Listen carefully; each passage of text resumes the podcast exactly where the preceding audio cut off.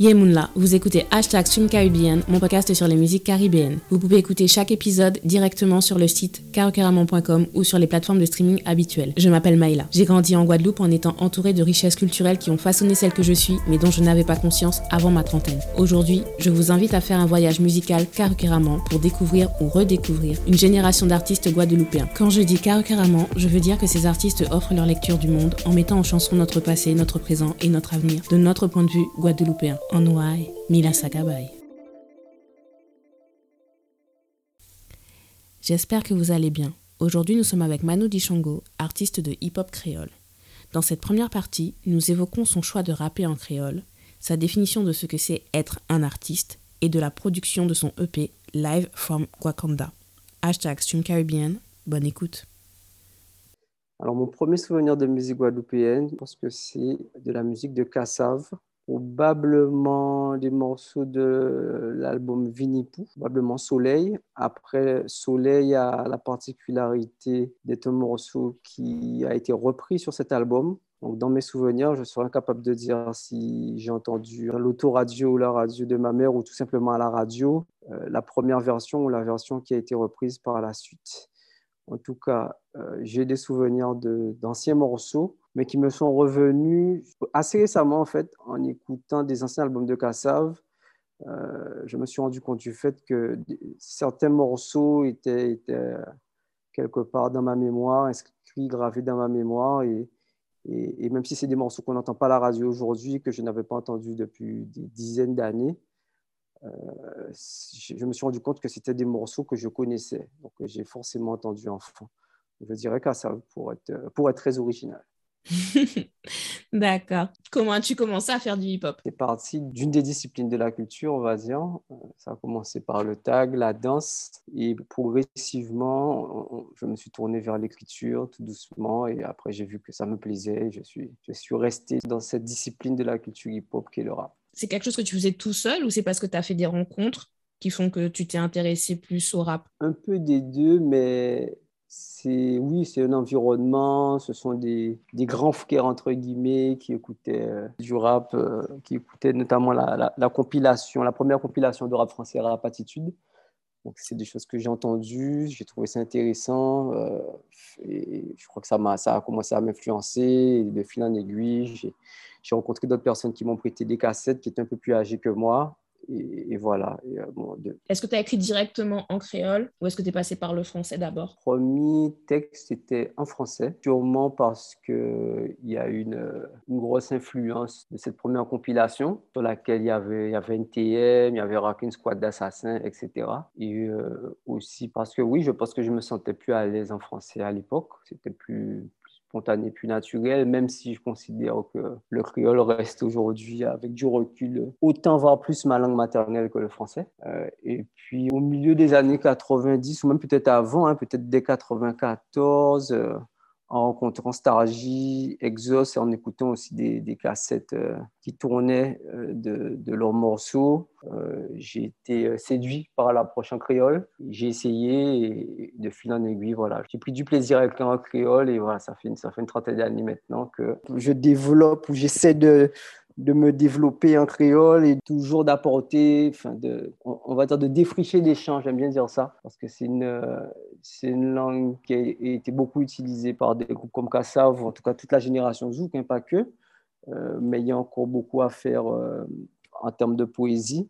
Et, ce qui m'a vraiment intéressé, qui m'a stimulé intellectuellement à l'époque, c'est que en poésie euh, française, en langue française plus généralement, on avait déjà fait beaucoup euh, depuis des siècles. Euh, en langue créole, il y, avait tout à faire. Beaucoup de choses à tester, beaucoup de nouvelles rimes à faire avec des mots qui n'avaient jamais été assemblés, beaucoup d'expressions, de proverbes créoles qui méritaient d'être partagés, d'être diffusés. Donc, c'est toutes ces choses-là qui m'ont donné envie d'écrire et de rapper en créole. Et puis vers 2010, quand j'ai sorti mon premier album scientifique, sur lequel il y, a, un mélange des deux langues, hein, il y a un peu de français également. Autour de 2010, j'ai pris la décision d'arrêter d'écrire en français et d'écrire qu'en créole pour euh, vraiment euh, approfondir, euh, on va dire, la science, entre guillemets, et encore continuer à progresser en langue créole, en poésie créole, en, rap créole. Et aussi parce que j'ai eu des retours me disant, bon, le français c'est bien, mais tu es meilleur en créole, arrête le français. Donc, il faut savoir écouter son public aussi. Donc, comme tu as parlé de Scientific, mhm. donc c'était euh, premier album studio qui est sorti en 2010. Mhm. Mais euh, tu fais partie du Crew, de la Horde Noire quand on s'est euh, ben, on va dire on, a on s'est connecté via Instagram mhm. je savais pas du tout qui t'étais il a quand même fallu six mois avant que je me rende compte en fait de l'ampleur de la personne qui était face à moi enfin qui était face à moi mhm. entre guillemets donc j'ai beaucoup écouté ta musique entre ce que tu as fait pour Scientific, après tes différents exotismes, et ensuite on arrive à Live from Wakanda qui vient de sortir. Mhm. Sam All Ish, juste avant, en octobre 2021. Exactement. Donc, comment toi, tu décris ta carrière entre le moment où tu sors ce premier album solo, alors que qu'on mhm. sait que tu as sorti des choses, mais tu étais euh, avec tes crews. Mhm. Donc, comment tu décris ta carrière entre le moment où tu sors Scientific et euh, là, euh, Life from Wakanda? Je ne sais pas si on peut parler de carrière. J'essaie d'être humble devant ce terme-là parce que je fais de, de la musique et ce n'est pas mon gagne-pain. Euh, mais même si je prends ça très au sérieux et je le fais avec beaucoup d'amour et d'application, mais je ne sais pas si j'irai jusqu'à parler de carrière. En tout cas, euh, pour ce qui est de ce parcours entre 2010 et aujourd'hui, je le décrirais en disant que c'est euh, de, de l'apprentissage, peut-être même du, du, progrès, le mot peut-être un peu fort, mais en tout cas, une volonté d'apprendre, d'être de plus en plus autonome de point de vue artistique technique et même de point de vue, euh, le mot est un peu fort, mais de point de vue structurel pour me permettre d'avoir une, une, possibilité de, de produire, de me produire, de sortir des projets, de diffuser des messages. C'est comme ça que je le, je le décrirais entre, entre 2010 et aujourd'hui 2022. Dans ta réponse, tu as dit, euh, enfin, tu n'appellerais pas toutes ces années-là et tous ces projets, tu ne dirais pas que tu as une carrière. Dans ce cas-là, est-ce que tu te considères comme un artiste? Est-ce que c'est à moi de répondre à la question? Il faut demander aux gens qui écoutent ma musique. Mais moi, je pense. Quand j'essaie de créer des choses, après, euh, quels sont les, critères? Quelle est la, la matrice d'analyse pour dire ce qui est de l'art ou ce qui n'en est pas? Je ne sais pas si c'est à moi de juger.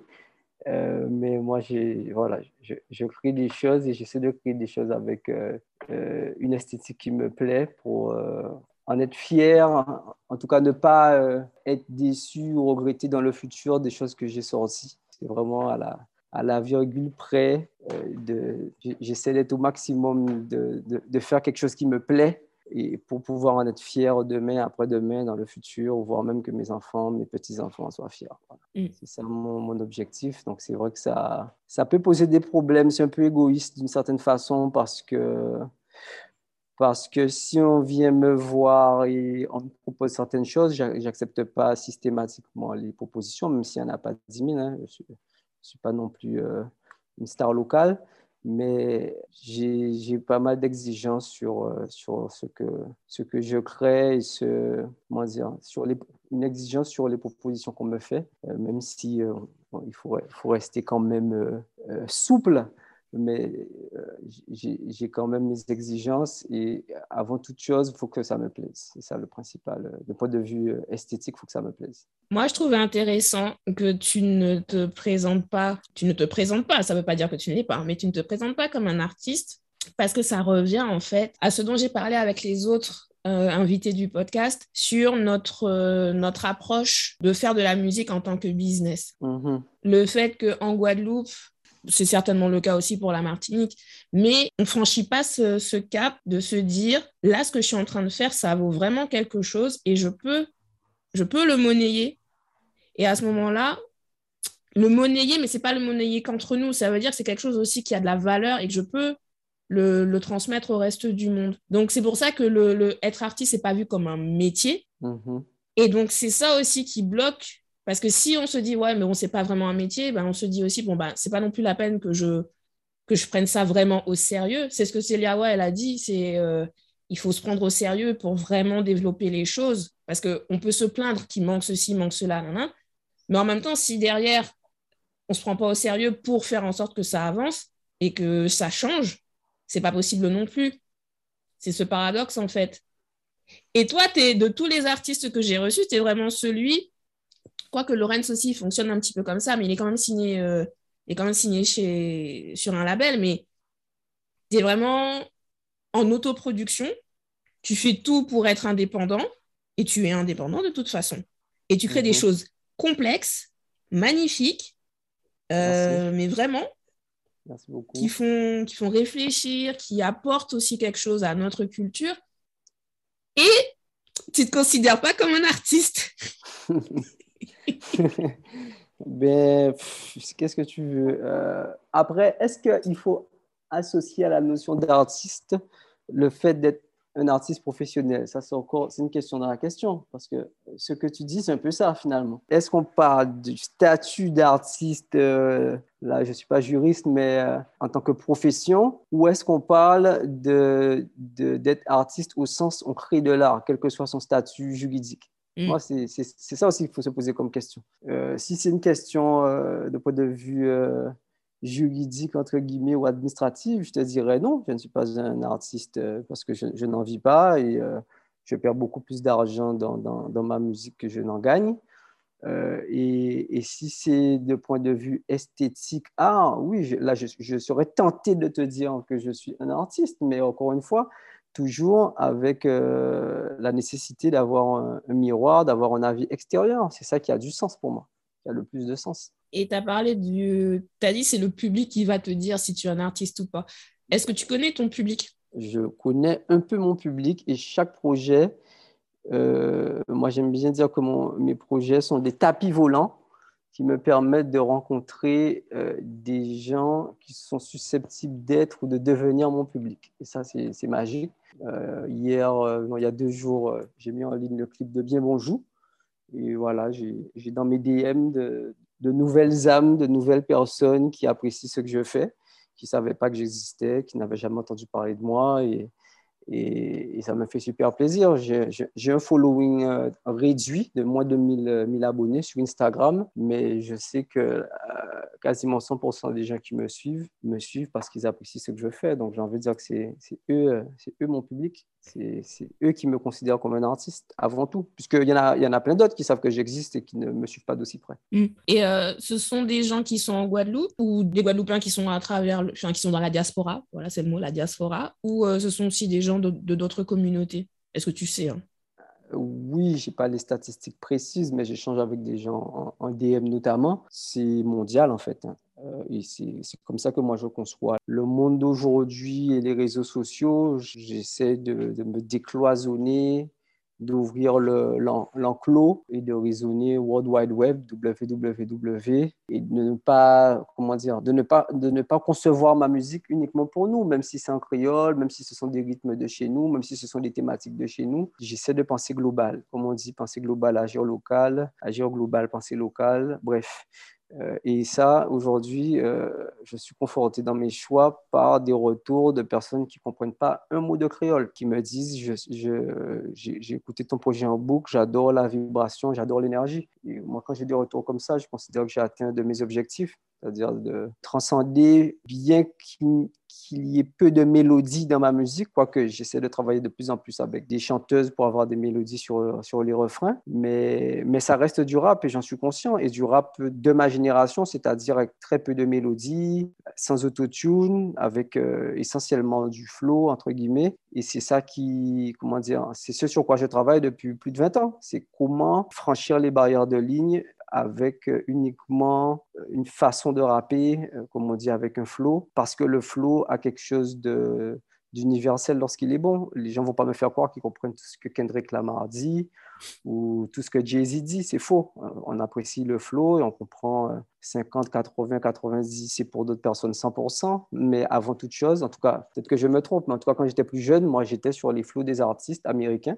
Je ne comprenais pas tout ce qu'ils disaient. Aujourd'hui, je comprends un peu mieux, mais j'étais avant tout sur l'énergie, le flow. Et moi, c'est ce sur quoi je travaille en créole. C'est vraiment avec Live from Wakanda mhm. que j'ai vraiment entendu la force de tes paroles. Un petit peu déjà avec Calbasse euh, dialectique. Ok. Mais c'est vraiment là. Alors peut-être aussi, bah, ça, ça va faire quatre ans maintenant qu'on se connaît. Mhm. Donc peut-être aussi. Ouais, c'était en 2018. Ok, ouais, 4 ans. Donc, je pense aussi, je, je me suis habituée. J'écoute aussi beaucoup plus de chansons en créole et donc le, le Mhm. créole est plus rentré dans mon quotidien. Ok. Mais non, j'ai quand même j'ai j'ai réécouté tes anciens albums. J'écoute de temps en temps Scientific. Ouais, non, mais c'est vraiment là, l'album là que tu viens de sortir. J'ai, je me suis dit, ouais, là, j'entends. Et, et, et ça et ça m'a ça m'a donné l'impression, tu sais, d'avoir débloqué un niveau dans le créole. Que je suis dit, mais faut m'expliquer, explique-moi là, quelle est la différence euh, fondamentale? Est-ce que tu arrives à mettre euh, des mots sur ce changement? Euh, je pense que au début, et on a eu l'occasion d'en discuter parce qu'à un moment, on bossait sur ta biographie, Mhm. je comprenais pas en fait ton voyage musical de Tismé à Mano. Dishango. Ok, Je comprenais pas. ok, ok.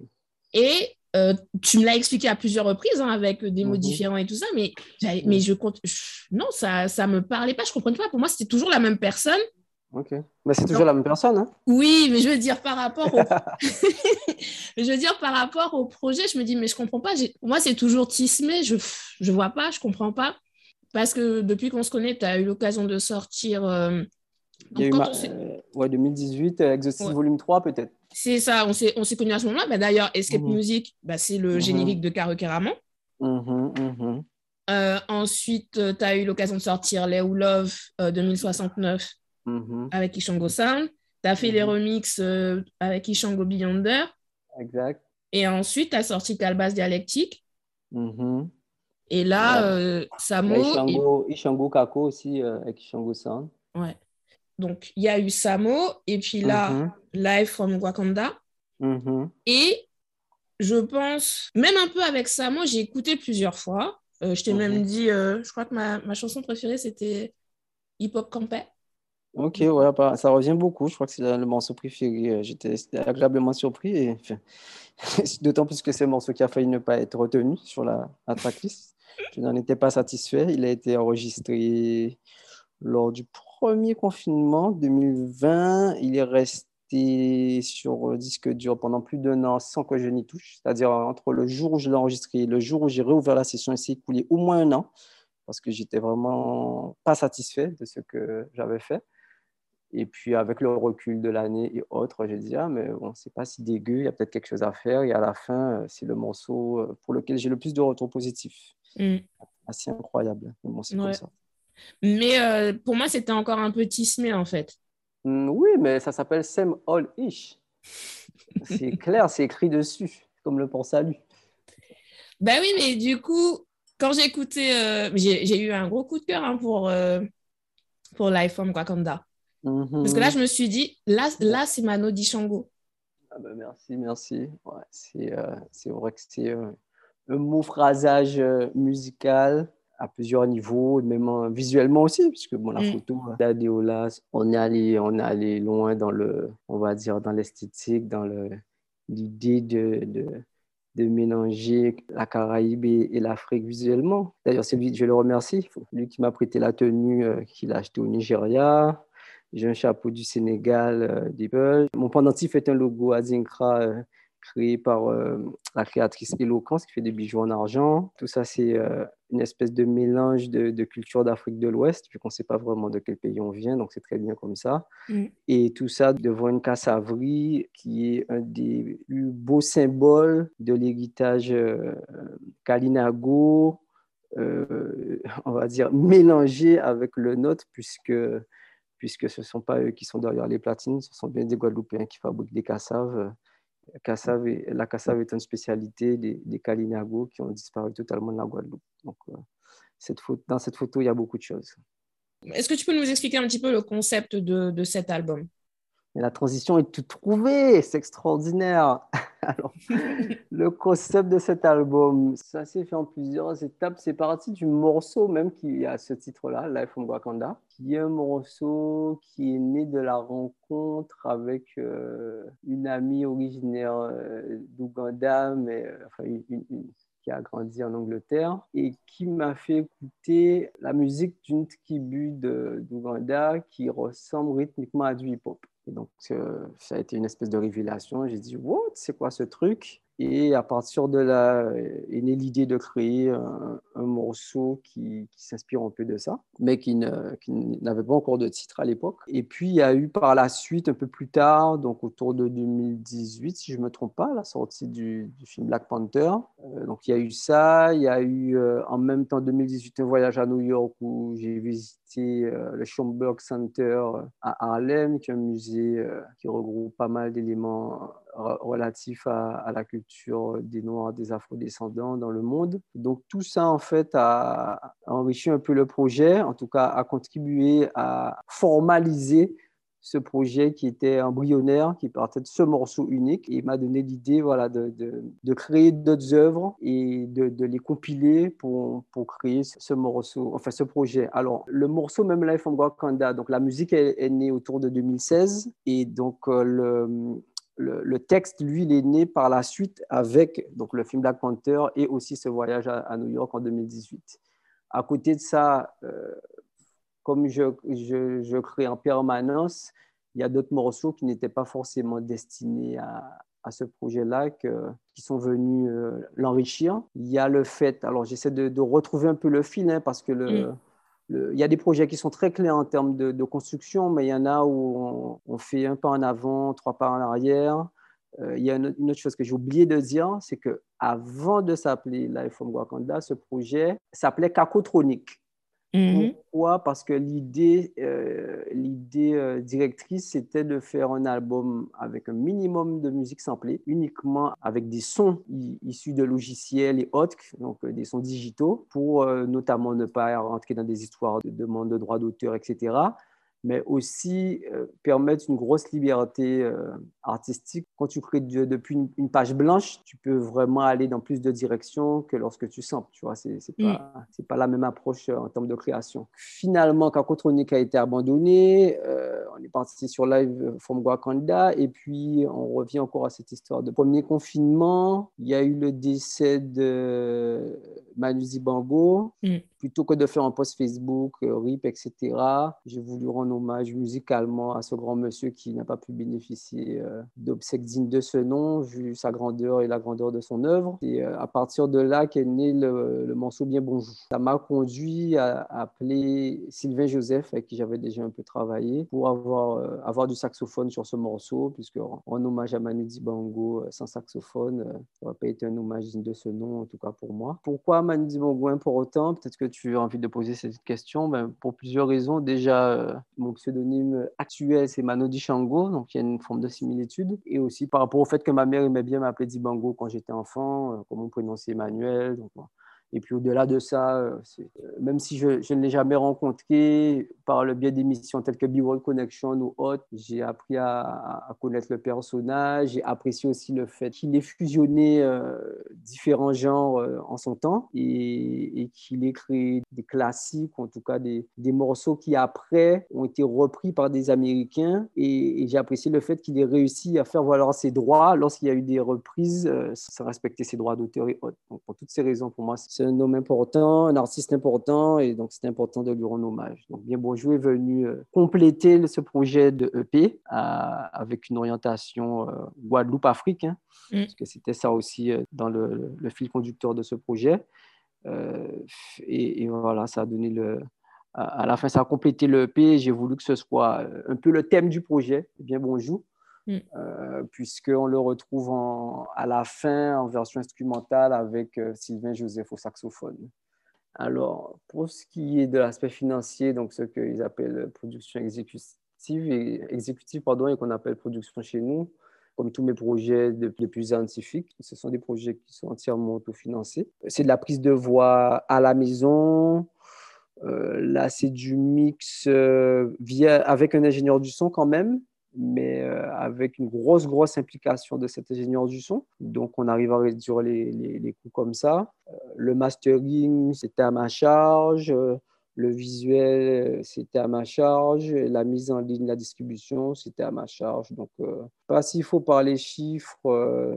chaque projet, on va dire, a son coût propre en fonction des objectifs euh, techniques et esthétiques. Je m'explique. Un projet comme Same Old Ish a été mixé sans avoir en cours un ingénieur du son. Le gros poste sur ce projet-là, ça va être l'achat des instruments, on va dire, parce que c'est des instruments qui ont été composés par euh, un beatmaker américain, euh, Basquiat, qui a composé tous les morceaux de Same Old Ish, a composé un single pour jouer Badass qui doit avoir 36 millions de vues, quelque chose comme ça. Donc, il aurait pu me vendre, ou voire même, j'aurais pu ne pas avoir les moyens d'acheter ses compositions. On a mhm. fait un super prix d'amis. Je ne sais pas si c'était un prix de Caribéen, puisqu'il est haïtien. En tout cas, euh, c'était le plus gros poste sans que ce soit quelque chose euh, d'impossible à payer, quoi, hein, au-delà de mes moyens pour Wakanda, c'est encore autre chose. Le plus gros poste euh, sera euh, l'ingénieur du son. En fonction des personnes avec lesquelles on travaille, on a plus ou moins de love. Travailler avec Basquiat, il m'a fait un prix abordable. Là, j'ai travaillé avec l'ingénieur du son euh, sur Live from Wakanda, mais c'est un ami aussi. Donc, lui aussi, il va aussi peut-être considérer que c'est important pour lui de participer à ce projet parce qu'on est dans la recherche musicale. Et sur les projets qui vont venir, ce sera sûrement encore autre chose. Mm. Donc, pour répondre à ta question, je ne donnerai pas de mais pour répondre à ta question, on essaie de façon générale, pour ce qui est de, la production, c'est-à-dire de tout ce qui est financier, de réduire au maximum les coûts. Et même en réduisant les coûts au maximum, aucune des opérations n'est rentable. C'est toujours à perdre sur le court terme que les projets sortent, qui seront peut-être rentables dans 5, 10, 15, 20 ans, voire plus avec euh, des streaming euh, peut-être dans le futur. Alors pour, pour ce qui est de la composition, euh, donc de la production comme ils disent, Là, c'est euh, Life from Wakanda, c'est Calbasmas. Et, euh, et sur d'autres projets demain, là, je suis en train de travailler avec euh, Samuel Aviso sur quelque chose. Un projet d'album avec Ishango Sound où on a du, du DJ Phony, alias Cacophonie Beatmaker, ou encore Broda Kako, parce qu'il a beaucoup de noms, ce monsieur. Il compose 80% du, de l'album d'Ishango Sound. À côté, il y a quelques compositions de notre cher, euh, cher ami, cher frère Paco Fromtak, qui était déjà intervenu sur Zantifix, sur le morceau Son notamment. Donc, chaque, euh, chaque projet vient avec son lot de compositeurs en fonction de, de, là où on veut aller quelque part, de la direction. Et puis, euh, tu vois, par exemple, Life on Wakanda, bon, le film est sorti, ça a une influence, il fallait pas que je sorte ce projet-là dans 10 ans non plus. Sam All Ish, c'est un projet qui a une couleur hip-hop peut-être plus, plus classique, plus orthodoxe, plus années 90. Il ne faut pas le sortir en 2032 non plus, mm. tu vois. Mais c'est euh, c'est un choix esthétique et c'est pour ça que ça s'appelle Sam All. Euh, c'est du hip-hop classique parce qu'il y a des gens qui aiment ça.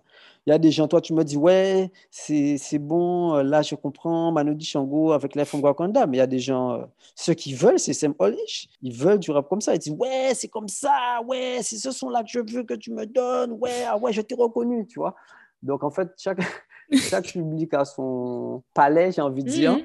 Il aime plus ou moins tel ou tel genre, tel ou tel style. Euh, et c'est pour ça que moi, j'essaie aussi de, donner un peu à, à chacun ce qu'il veut mais ce que j'aime là en ce moment-là, j'ai eu un retour, je ne sais plus qui m'a dit ça récemment, c'est les retours du style, chaque projet que tu sors est différent. Ah ouais, c'est BBG qui m'a dit ça récemment. Ouais, ça fait plaisir parce que c'est aussi ça le, le, but. Ici, ce vendredi 27 mai 2022, j'arrive à sortir le, le, EP que je veux sortir en, hommage à Jacob Desvarieux. Ce sera encore une troisième couleur. Donc ça, ça me tient à cœur de panacher ou plus généralement d'être, euh, comme je disais en, anglais, versatile. En tout cas, de.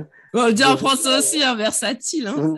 Oui, je ne sais pas si c'est exactement la même signification d'ailleurs. Il faudrait que je mon, la, mon Larousse. En tout cas, euh, je suis quand même très euh, dans l'ego trip sur beaucoup de projets, mais j'essaie quand même de me renouveler euh, autant que faire se peut pour ne pas trop lasser. Euh. Peut-être que si j'ai autant accroché à Live from Wakanda, c'est peut-être parce que justement, je trouve que tu parles pas beaucoup de toi. Mmh, mmh. Je, crois que je te l'ai dit d'ailleurs. Hein. Pour moi, c'était la bande originale d'un film. Oui, mais parce que déjà, je voyais le schéma narratif, mmh. et tu parles pas de toi tu parles de notre passé, de notre présent, de notre mhm. futur. C'est un peu de ça aussi que parlent les autres albums euh, que j'ai sélectionnés pour le podcast. C'est que ce sont des mhm. albums qui t'invitent mhm. à réfléchir sur qui tu es, sur les problèmes aussi qu'on rencontre dans notre quotidien, qui sont des problèmes universels au final. Mais comme on part de notre point de vue à nous, c'est ça qui fait écho chez moi. Je suis plus en train d'écouter un Américain. Là, ça parle vraiment de chez moi. C'est ça qui, qui me qui m'a fait vraiment vraiment écouter, enfin entendre entendre tes paroles. Parce que les autres, les autres albums, je les ai écoutés aussi. Hein. Mhm. Mais les paroles ne me parlaient pas du tout. À part, euh, c'est Coco Canet, je crois. Ok. Et Étoiles en moins. Ah, les chansons d'amour. Ah, c'est normal. oui. c'est pour ça qu'il faut en faire. Bon, c'est pas c'est pas notre spécialité. On n'est pas les plus forts en la matière, mais j'ai constaté que lorsqu'on le fait, euh, on a des on a de super retours quoi. Donc euh, c'est c'est euh, ça motive, ça donne envie d'en faire d'autres. Merci d'avoir écouté cet épisode. Abonnez-vous à ma newsletter pour suivre mon actualité. Pour écouter mes autres podcasts cinéma et littérature de la Caraïbe, rendez-vous sur carocaramment.com. Vous pouvez y lire également mes chroniques culturelles. Vous pouvez aussi me suivre sur les réseaux sociaux stumcaribbean ou carocaramment sur Twitter. Likez, partagez et surtout utilisez le hashtag stumcaribbean pour donner plus de visibilité à nos artistes. On se voit à dans d'autres soleils, Jimbered.